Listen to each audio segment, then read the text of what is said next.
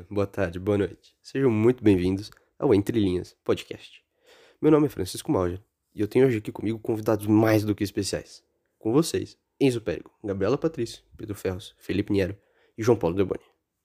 Bom, você deve estar se perguntando o porquê de tantos especialistas no episódio de hoje. Eu te respondo, porque nós vamos falar sobre um livro um tanto quanto estranho e com uma capa bem chamativa. Esse livro é o Festa no Covil.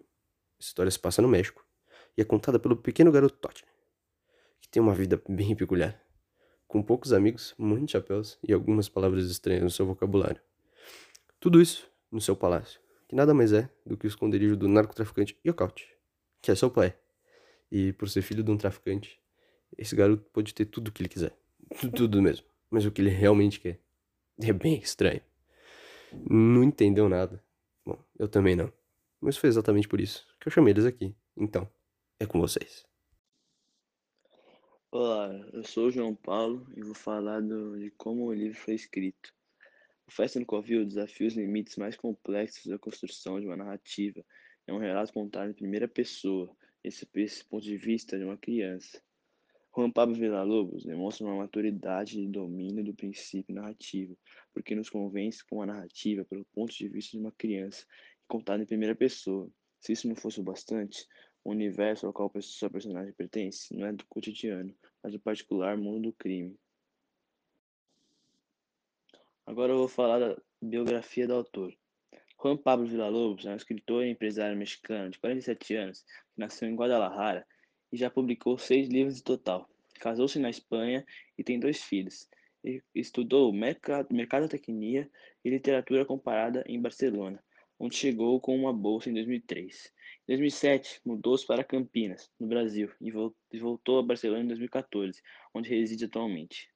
Seu primeiro livro, Festa no Covil, é uma condenação do machismo ambientada no ambiente narcotráfico do México, contemplado da, da perspectiva de um menino. Foi traduzido ao português, francês, italiano, alemão, romeno, holandês e inglês, e mostra alguma influência de Cartucho, um livro de contos sobre a Revolução Mexicana de Nelly Campobello. Por isso é conhecido na Alemanha como representante da chamada narcoliteratura. Seus livros seguintes, Se Vivêssemos em um Lugar Normal e Te Vendo um Cachorro, acompanham a chamada trilogia mexicana. Bom dia, boa tarde, boa noite. Aqui quem fala é o Enzo. Então, podemos ver agora o ponto de vista da criança sobre a história. Mas o que o autor queria mostrar com o livro? O que ele queria transmitir com a leitura? A inocência da criança faz com que o livro fique menos pesado. Mas, se, se parar para pensar, o menino passa por situações durante o livro que nenhuma criança deveria passar. Porém, já está acostumado com esse tipo de situação.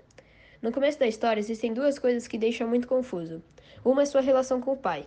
Ele fala que seu pai não gosta que o chame de pai, prefere que chame pelo seu nome mesmo, Yokaut.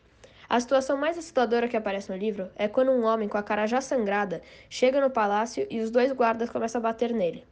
Yokaut fala para o menino que só os machos conseguem ficar para ver. Então o menino, para não desapontar o pai, ficou lá até que o liberasse. O menino fala sobre cadáveres como se fosse a coisa mais normal do mundo. Ele tem aula com um dos funcionários do palácio e esse funcionário ensina o menino sobre várias coisas, uma delas é sobre cadáveres. O menino traz isso no livro como se fosse algo de criança. Yokaut é o pai do menino, mas atrás desse pai tem um mafioso traficante. Porém, a criança não consegue ver isso, já que é seu pai e ele lhe dá vários presentes, tudo o que o menino quer. Então, o menino vê ele como um herói. Eu acho que o leitor queria trazer com o menino contando a história era sua inocência, para o livro pudesse ser lido por crianças, como Felipe Niero. Leu quando tinha nove anos e disse que não conseguiu perceber o quão grave e assustadora era a vida do menino, até que lesse de novo esse ano. Bom dia, boa tarde, boa noite. A partir da leitura e análise do livro, pode-se dizer que o autor escolhe o menino para contar a história de modo que possa acelerar to por todas as idades trazendo eufemismo. Nós temos a prova de que isso é feito. Nosso colega de trabalho, sentado ao meu lado, Felipe Nier, e só após a leitura neste ano, pôde perceber que o livro era tão pesado e assustador como ele realmente é. Disse que quando criança, a única coisa que conseguiu lembrar era sobre o hipopótamo do chapéu e de todos os presentes que ganhava. Então, é possível concluir que foi uma ótima escolha do autor. A quarentena, na minha opinião, é uma faca de dois gumes. Para deixar claro, eu estou falando somente sobre ficar em casa e não sobre a pandemia e os problemas do coronavírus. O isolamento social nos faz ter um novo ponto de vista sobre a vida, que poucos já tiveram. Graças a isso, é possível se identificar com o menino deste livro, por exemplo, que vive toda a sua vida isolado e preso em sua própria casa. Eu já tinha lido esse livro, mas após lê-lo na quarentena, eu tive um ponto de vista diferente, que faz com que eu entenda ainda mais como ele se sente. O outro gume da lâmina é que tudo é um pouco mais difícil pela internet.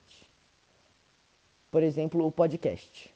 O meu grupo não pôde pensar juntos sobre o que a gente ia fazer e como a gente ia apresentar. A gente se comunicava por WhatsApp e muitas vezes algumas pessoas não respondiam, não atendiam as ligações é, por problemas talvez de internet, de tempo, de combinação, então tudo acaba sendo mais difícil. Mas o importante, na minha opinião, é que a gente continue firme e forte. Até porque a cada dia a gente fica mais acostumado com a situação que a gente vive. Então, o pior já passou. Acho que a gente está ficando cada vez mais acostumado e cada trabalho e prova é, vai ficando melhor e melhor.